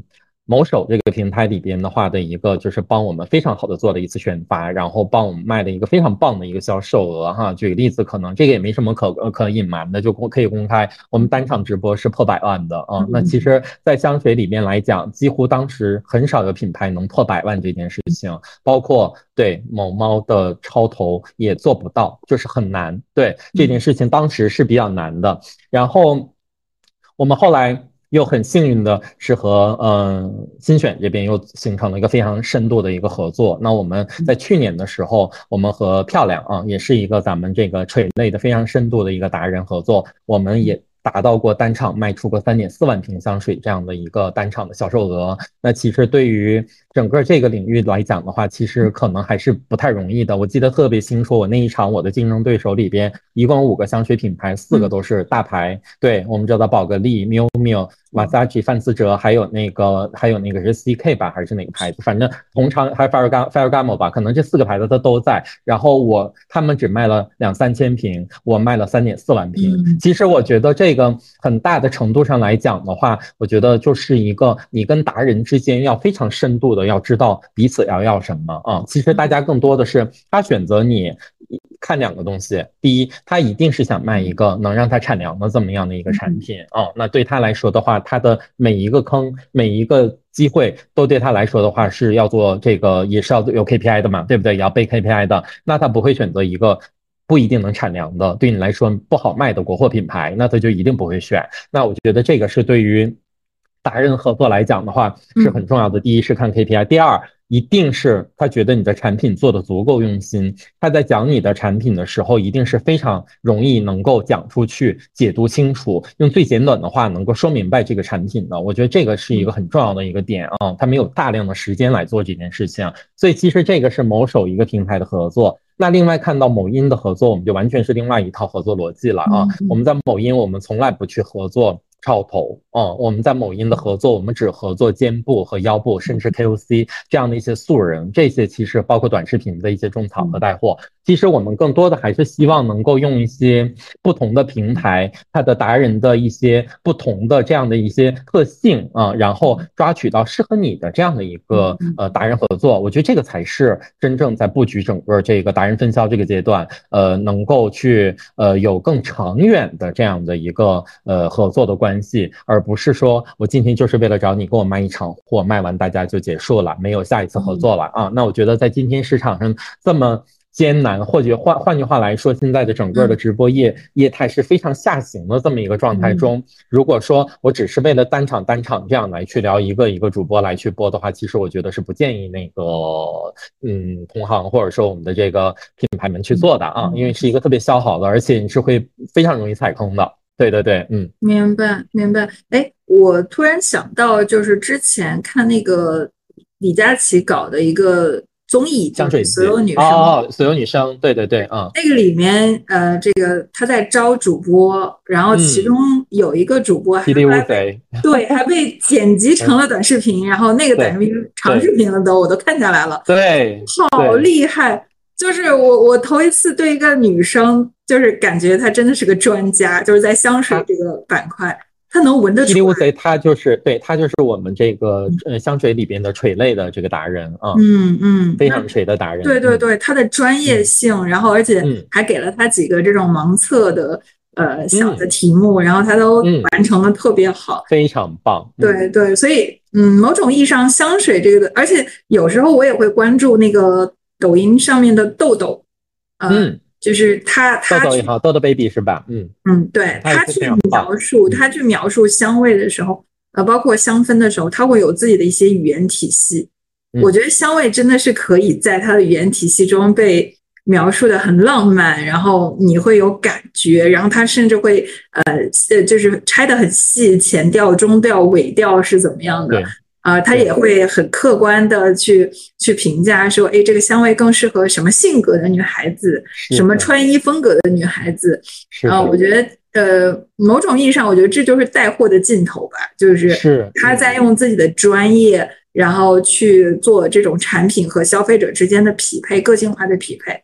是的，我特别认同张岩老师提到的这一点，因为它这个它这个产品很特殊，它是一个真的需要一些时间，或者说听你去描述的这样的一个过程。所以其实从香水来讲的话，我个人更觉得短视频可能比直播更适合去做种草啊，包括图文哈，这个我觉得可能小红书啊这些都可能是一个更好的一个就是做这件事情的一个一个好的一个渠道。嗯嗯，包括。包括我们其实呃也有能发现，就是有一些品牌其实它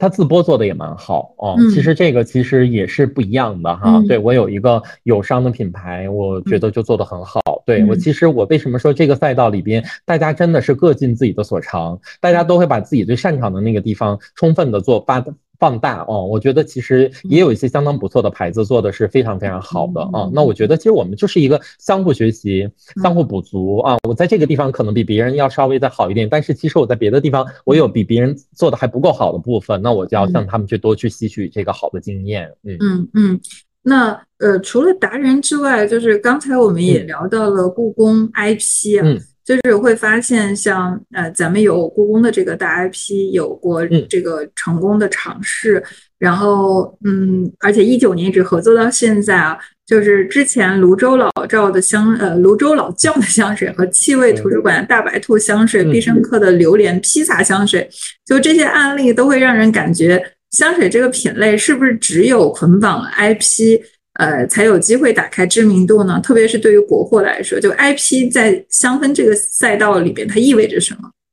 好，呃，IP 其实对于一个品牌，我觉得分阶段哈，这个是分阶段的。对于一个初创品牌来讲，如果你能够快速和一个好的 IP 或者说很知名的 IP 来合作的话，我相信会帮你简短你整个做宣发或者做整个的这个成长周期里面会缩短很多的时间。那我觉得，但是这个是一件比较难的事情，也是一个就是我觉得这个是可遇不可求的啊，因为 IP 选择它也会有很慎重的。那对于一个成长中的 IP，我依然今天把我们品牌依然当做一个创业品牌啊，虽然我们做的年头不是很短了，但我依然愿意把自己放在一个创业者心态来去做一件事情，就是因为我们今天还会选择和一些合适或者说优秀的这样的一些的这个呃知名的 IP 来去跨界合作啊，我我这里也其实可以内幕一下，我们现在也在和一个。国内非常非常知名的一个酒业集团在开发一个系列的产品啊，这款产品可能很快就会面世了。那为什么我们还会选择在今天会选择和 IP 来去做一些这样的跨界呢？是因为。我更懂得。我举个例子，拿这个酒来讲哈，我们这次不是做的香水，但是我们这次其实我们更愿意说我们做的是香氛产品。那我为什么说这个产品我觉得非常有趣？就是因为我确实我们能够非常更懂得去解读白酒这件事情。嗯，就是从一个酒文化上来讲的话，我觉得可能没有人比中国人更懂白酒，因为那是我们的酒文化。包括说对酒的解读里边，我们需要非常。相当专业的一个技术团队来帮你去做整个整个调香，然后我们需要有专业非常专业的这样的一个供应链团队哈。其实我合作的大部分都是上市公司的这样的一些供应链团队来给我去做服务。那其实对我来说，我就是要把最好的东西整合在一起。那这个其实我觉得 IP 它会在你最不同或者说某些合适的时间，会需要一个合适的 IP 来帮你去去做一个营销热点或话题啊。那其实呃。不光说大白兔也好，还是榴莲必胜客的也好，还是说，呃，我们也看到很多泸州老窖了这样的，包括茅台了这样的一些，其实都曾经是做过一些热度的。大家为什么会选择这样来做这件事情？香氛为什么会被这么多的这个各个不同的领域，嗯，来去关注？就是因为它的多元化。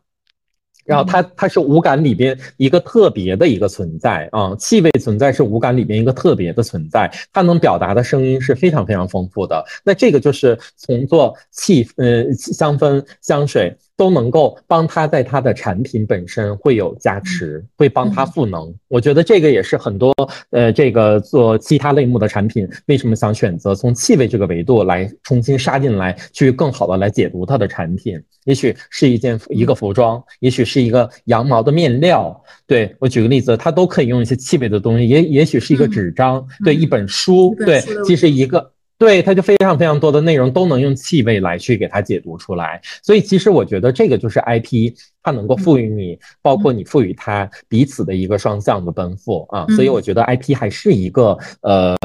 很好的这么一个能够帮你去加速成长的这么一个助力器吧，嗯。嗯，感觉这样一描述的话，香水这个香氛这个品类真的是可以跨次元的，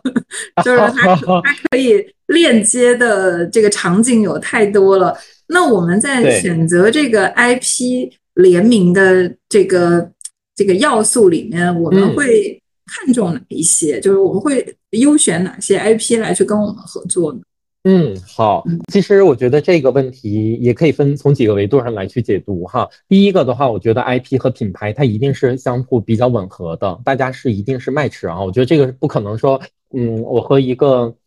薯条或者什么，就是跟我可能八竿子打不着的一个东西，我要非要去强绑定。我觉得这个事情其实从无论从你的用户来讲，还是从这个 IP 的角度来讲，都会觉得有点牵强或勉强。这个我觉得，所以说大家从吻合度上是第一重要的。第二个其实还是就是现实一点来讲的话，这个投产比很重要，因为我们毕竟是我们不是做公益，我们还是希望做一个就是商业逻辑的产品。那其实更多的要看这个产品所谓的商业的成长路径和它的生命。周期是不是能够成为一个闭环？这个其实是一个相当重要的部分啊！我不是脑洞大一点，我开创一个宇宙的味道，我开创了一个大家觉得只是啊对儿时的一个某一个记忆，可能它更多的东西还是要回归到产品本身，所以一定的是产品够扛打，能够符合商业逻辑。第三个，我觉得这个东西是呃，还是我刚刚谈到，像我们和整个故宫 IP 的一个合作，就是我们希望是一个保持一个至少是中长线的，大家能够倾倾注彼此的资源到里边的，而不。是一个吃一顿快餐彼此分手了啊！我觉得这是一个要一起来去投入精力的部分哈。还有一个最重要的就是 IP 合作最重要的一个点，就是要去做很多的这个安全系数的考量。因为有一些，举个例子，可能对于我的品牌来讲，或对 IP 来讲的话，其实都是存在一定风险的啊。那对我们今天来说的话，风险意识和风控做的不够好的话，很有可能会对品牌造成一个不可逆的伤害。所以我觉得这几个点都是我们。要在整个的这个 IP 合作过程当中要去考量到的一个要素，嗯嗯，OK OK，那我们刚才一直在聊品牌啊，就是突然间发现了一个小秘密，就是今年 Chris 您也开始打造个人 IP 了。那为什么会想要在这个节点做呢？但是我今天看你带货，我觉得你特别适合做 MC 啊，真的吗？对对，你会特别有流程，就是就是呃，刘安姐刚才一边介绍你一边拿一张纸，对对，然后开始拿拿那个灯在照，然后我整个眼光都不禁的被你吸引到了那个是吧？那个框框当中，我觉得哇，就是那为什么会选择在这个节点去做这件事儿呢？然后，那我们孵化 IP 的目的和我们品牌经营的主线，呃，就是他们之间的关系是什么呢？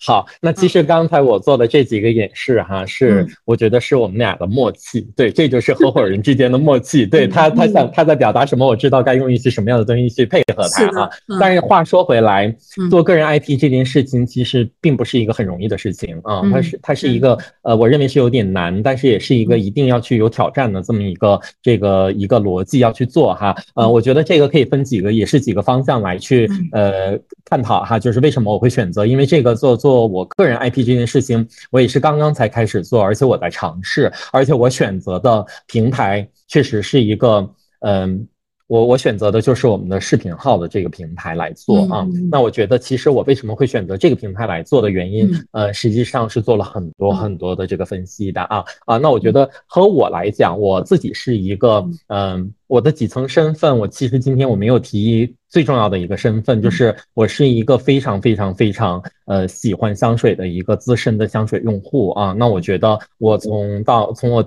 买的第一瓶香香水到现在，我可能已经有二十多年的时间了，就是。我非常非常早的就开始在用香水了。那我个人对香水是有执念的啊，我不光是喜欢买，我也可能喜欢去体验、去闻、去挖掘它背后的一些东西和内容。那其实对于我来说的话，即便不是以一个香氛品牌的创始人的维度、主理人的维度来去讲这个事情，我个人其实我觉得我就是一个香水达人。那我觉得我可以说，我能够更好的能够帮我的消费者，或者说帮助一些喜欢用香的消费者，能够给他提供一些更专业的。一个对香的一个解读啊，那这里边其实谈到了刚才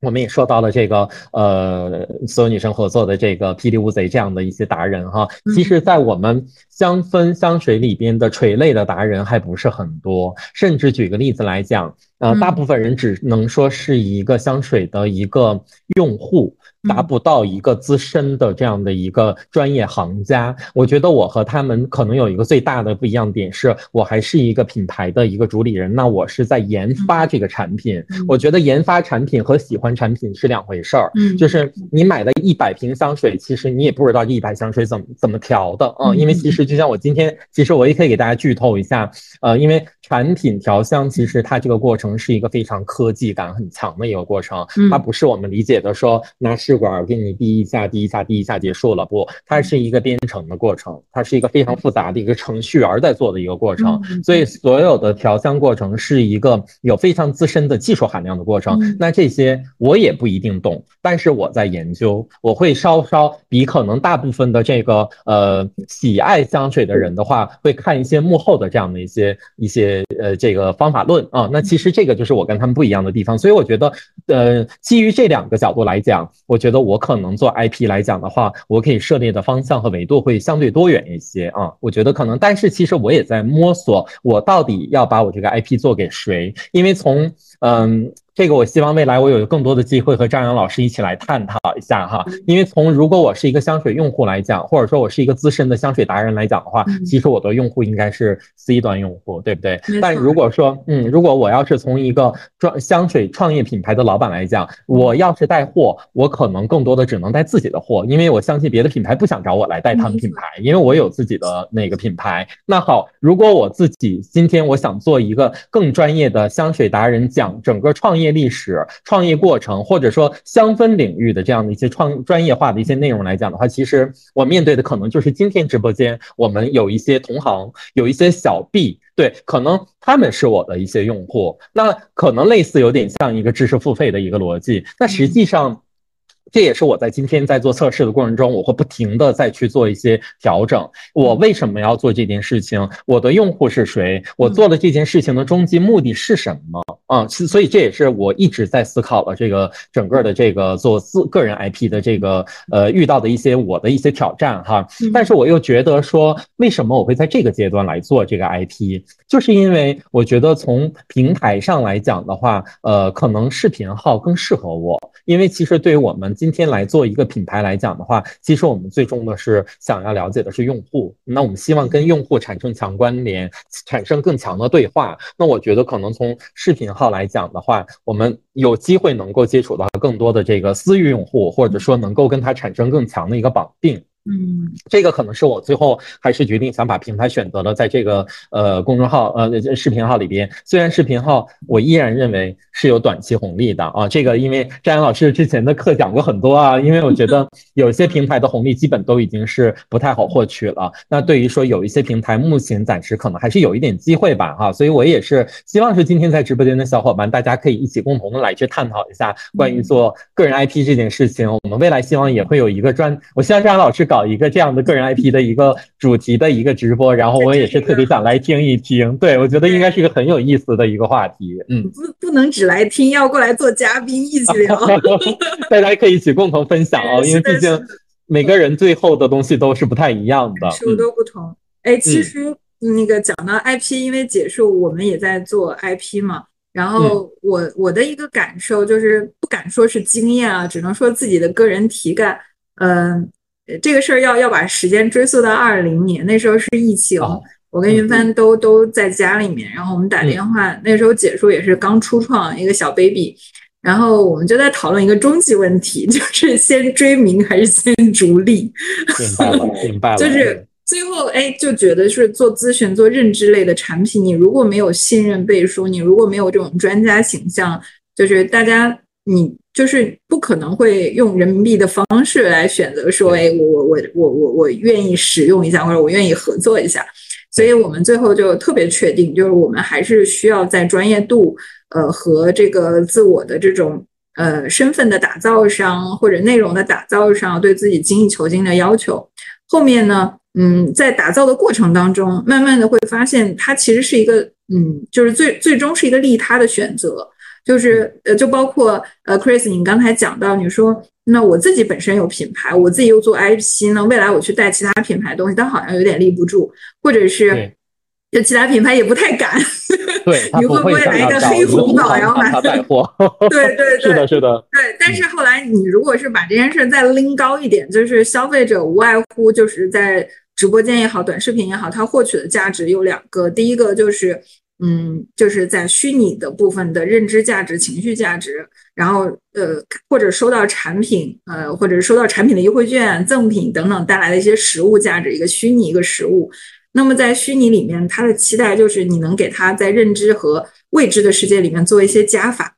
嗯，那么呃，基于这个，然后我们后来的想法就不拘泥于说，比如说非的。啊，只跟品牌方聊，我们也可以跟服务商聊，因为服务商在服务品牌，他肯定有自己的体感，他也在一线。啊，亦或者是我们不是只拘泥于这个只聊数字化，只聊跟解数相关的，就我们也可以再大一点去聊品牌。就是换而言之，只要是我们的受众需要的，就是我们要做的，就是这是一个呃选择，它是一个利他的选择。你只要在提供对。我们的观众对我们的粉丝有价值的内容，就好像我们写报告 写的这个，我我们经常说我们是报告界的拼多多，就是占领您的报告特别有价值，嗯，占领所有的 PS，然后让大家去搜的时候都能搜到我们的报告。那目的就是为了就是一个很初心、很原心的想法，就是那。做一些带来一些对大家来说有价值或者是有作用的，不会浪费他的每一分钟，就是对，嗯，对他的这个时间是带有一种敬畏心的啊。所以，呃，包括 Chris，我觉得你你做 IP 也可以，就是你真的是在乡里面，你又是创始人，你可以把自己创意放进去，你也可以来作为消费者去听听一线的声音，你能够呃快速的把一线的反馈，然后到产品的研发，而不是。闭门造车，我觉得这个身份特别重要。你可以不断跟直播间的小伙伴们聊香味，聊聊他们的啊这种片段的记忆，或者他们最近又闻到了哪种香等等。我觉得这个这个只要聊这件事儿，他未来一定会有很多的这个品牌关注到您，然后就觉得你可以很专业的跟跟大家，而且很容易获得信任，很亲和。哎呀，谢谢张扬老师对我的鼓励，我感觉好像对自己的 IP 更清晰了啊。其实我们当时一度有一段时间会对做品牌这件事情是会产生了一个质疑的，嗯，就是为什么在现在流量也好，品牌也好，越是用心做反而不好做，越是。也许可能有些方法就非常的这个粗鲁哈，就是我觉得反而就是可以做非常非常棒啊。包括我们可能在裹价格，我包括刚才我提到的跟达人合作这件事里边，最可怕的一点就是你能不能不要被裹挟？因为跟达人合作里边最挑战的部分就是你怎么样留留出你的利润。因为我所知道的就是，包括自己曾经也是这样的，有的达人我合作过特别好，但最后我一算账我是亏的。嗯，就是有很多这样的案例。对，那这些都是我们可能最终要去算一笔账的。如果说不以赚钱为利益或为目标的一个。呃，这个商业逻辑，我觉得是就不成立的啊，因为我们毕竟是要为自己负责，要为团队负责，为我们所有的这样的一些跟着一起奋斗的这些呃伙伴和用户负责。所以，其实我觉得在今天的这个环境里来讲，我们应该更清晰的知道怎么样能够跟你的用户产生最粘性的捆绑，而不是用价格去裹挟、去卷。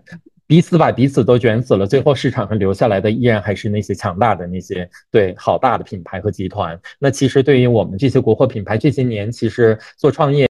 我最大的一个，我我说再说一个小八卦哈，因为今天其实小八卦蛮多。我前一段时间到杭州出差，然后我也是听到了一个非常资深的一个嗯投资人在跟我聊天，八卦也是聊八卦。他跟我说，他说 Chris，你们其实真的。我前几年我一直为自己没能找到一个最合适的一个资本的合作，因为其实我们这些年接洽资本接洽了很多很多轮，但是为什么最终我们都没有聊到一个最合适的资本进入我们这边？其实最终我忽然间发现这不是一个错事，因为疫情，嗯，口罩这三年我知道的就是我的好多同行，包括美妆的品牌，他们很多很多都是和资本签了这个对赌，嗯，很多很多都是在今年要去实现整个的这个合作。之前的这样的一些承诺，很多很多都做不到，所以其实品牌没有了，创始人没有了，整个团队没有了。其实我最终收获的可能就是一句忠告，就是哦，其实你们没有要拿别人的钱，还挺幸运的。然后你们今天依然还活在牌桌上，所以我今天依然想说一句话，就是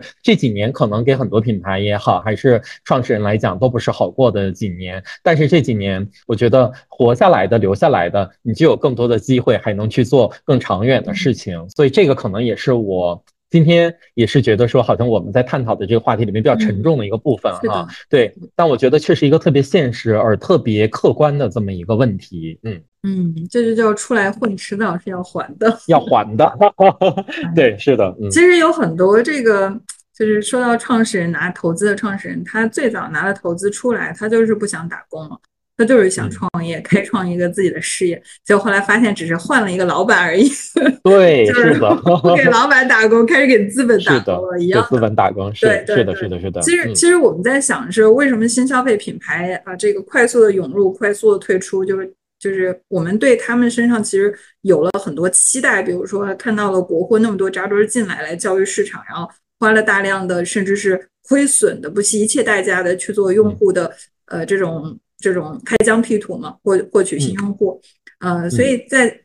我们也在期望说，有很多的国货品牌，它能在这样的厮杀下留存下来，甚至能把国际品牌踩在脚下，给我们国人争争一下脸。但是呢，你会发现，就是当呃本身的老板决策人，或者是呃本身带有初心想去做这件事儿的人，他对这件事情，呃。就是他原本要做这件事情，这个事业开始有了无力感，他没有办法直接影响和导向，呃，甚至是一开始，呃，大家都希望说生意是良性的，能够有这个良性的这种造血干细胞，就是能够让它始终呃存在，哪怕没有外部的这种资金进来，它也能始终存在，然后不受任何东西的裹挟，其实是。非常难的，因为嗯，大家总是需要有一个初始的助力，但是这个初始的助力是这个，殊不知未来会成为把你坠到这个深渊里面的一一个一个一一双手。我觉得这个就是，对我们的国货一方面要呃这个借力，另外一方面也是更重要的，就是在借力的过程中不能躺平，就是还是需要去打磨自己的造血能力。让自己生意变得更良性，真正的良性的运转的时候，现金流良性的运转的时候，他才能被称之为是一个合格的老板，成为一个合格的品牌创始人。否则，就这背后就是一个问号。就之前看过一句话，就是一句笑话，说这个宋江举起那替天行道的大旗的时候。就感觉他好像在为朝廷招安做准备，理解了这句话背后的一个深深意 呀。对对对对对，嗯，所以啊，最后一个问题啊，这个我一直都很想问的，就是为什么我们要用这个名字想到了“无用享乐”这个名字，它在传达我们一个什么样的态度？哦，这个太好了，我觉得回到了我们整个的主旨哈，我觉得这个是一个特别重要的，就是嗯嗯。二零一五年的时候，我们其实就已经有一颗心思，想要去做一个生活方式的品牌。嗯，我们其实，呃，我我借机正好讲了一下无用享乐这个品牌的一个背后的故事哈。呃，无用享乐其实是来自于这个周作人先生的一句话啊。那他这个来自《北京的茶食》这本书里边的一句话，就是。我们于日用必须的东西之外，还要有一点无用的游戏与享乐。虽然是无无用的装点，但却是生活中必须的啊！可能我们要，呃呃。听汉语啊，呃，什么蚊香啊，呃，然后喝不求解渴的酒啊，吃不求解饱的点心呐，虽然都是无用的装点，却是生活中必须的。其实他想传递了一件事情，就是我们的生活态度的东西，决定了你自己的一个情绪价值哦。那其实，嗯，香其实它就是一个，呃，我在我看来就是一个无用的装点啊。但你需不需要它？在你合适的时机，你是需要它的啊。那我觉得它能够帮你做什么？它能够帮你去疗愈你的情绪，特别是最近这几年，为什么香氛产品能够有更高的这么一个情绪价值的存在？就是因为大好多好多人也是受到了这个影响，以后人情绪变得很不好。对，那那我们今天需要的就是，我们需要一个全民乐观，我们需要一个重新燃起再去往前冲市场的一个决心，看待未来的一个决心。所以无用享乐，我们其实一直就是想做一个生活方式。就是一个让更多的人让自己放下来，轻松一会儿，然后拾起这一阶段能给到你的一些力量，然后再整装待发。其实这个就是我们品牌想要做的一个事情。嗯嗯嗯，无用，就是这个词真的很好。就是我没想过它背后有这么大的这个文化，还是周作人先生的这个这个呃一句名言，就是会让我有种感觉，就是。我们的生活太太紧绷，而且随着越来越内卷的，就是竞争嘛，竞争环境上上小学的时候卷，是是念高中的时候还卷，到大学还卷。我觉得我们国人很辛苦，对，竞争压力很大，所以我们从小都有一种很紧绷的思维，就是每个阶段都不能停下来，不能缓下来。你像海外，就是有很多国家会有这个 gap year，就是大家会有一年的时间什么都不干。哦天哪，这个就是 Chris，你不是也在英国留学吗？我们都知道啊，就是你要申请一个学校，一定要提前一年申请，你要当年申请当年的学校，那基本上是没戏的。是的，所以就是呃，就是要要提前很久做好规划，而且不能让自己的中间是是断掉的。你如果在国内去求职的话，中间有一年断掉，你是要跟你的 HR 讲清楚 这一年你去干了什么，而且要拿。对对对，这是很恐怖的，对于应届生来说是很恐怖的一件事情。是的，啊，所以嗯，其实嗯嗯，您说佳阳老师，对我我所以，我我觉得这个这个这个嗯文化也好，或者我们的态度也好，其实也给了年轻人一种嗯，就是我们的我们的教育，就是说不要太紧绷，就是你不必那么优秀。你不必这个对自己要求那么高。就无用，就是保持一点点的松弛感，可能很多东西来的就是更自然一些。嗯，对对对，我觉得呃，快哭了，是不是有一种同感的那种就是共鸣哈？对对，嗯，哎呀，太好。其实我，其实我就我最近其实遇到过很多很多人也会问一个问题哈，就是说，哎呀，你创业，你们做了这么多年，你们其实你你们回到这个品牌或企业里边去做一个高管不舒服吗？拿着很优厚的这样的一个呃年。年薪，然后可以过得更舒适一些，嗯，然后整个人也不会搞得像今天这么的，就是很疲惫，或者说总是处在一个特别紧绷的状态中。我其实今天反而回头来看这件事情的话，我可能会有一些不同的这么一个理解了啊，就可能跟早期的时候完全不一样的，嗯嗯，就是当你能够用，我觉得一切都是当你能用一个很轻松的心态和一个。活生活在当下的这么一个好的状态中去享受这件事情的时候，你会觉得你的你的得失感会降低了很多啊，就可能不会。我举个例子，我的同行可能有非很很多很多做的特别特别好，那我觉得其实如果可能以前大家会难免有一些得失心的时候，你会觉得哦，他比我还出道晚，为什么今天比我做的还好？对，其实这个我相信在很多的创业。呃人的心态里面都会有这样的一些问题哈。但是对于今天来讲的话，我们特别特别享受今天就是在做了一件自己很喜欢的事情。其实我常有时候有人就问我一个问题，他说你觉得你今天做这个事情你快乐吗？我说我可以跟大部分人讲，我特别特别快乐，因为我是那个为数不多的百分之几甚至都不到的，是在做了一件自己喜欢或有乐趣的这么一件事情。所以我会觉得在做这件事情之中，我就会把更多的精力、更多的东西都会投入进去。我没有去委屈自己，所以经常我会说，真的人要选择想做一个快乐的，或者说有。能再做一件快乐的事情或事业的人是幸运的，所以我觉得今天其实咱们整个的这个聊天真的是一个无用的享乐，嗯，就真的还有享乐的这个状态里边那个乐字，我觉得乐是点题的，就是最终无论干什么都让自己快乐一点点，对对对。对，和自己达成和解，放过是对和对放过自己。我看我看那个评论区就有小朋友对观众讲说。无用就是对自己最大的放过，嗯，特别的认同，嗯，特别的认同。哎呀，今天这个简直是为品牌打广告来的。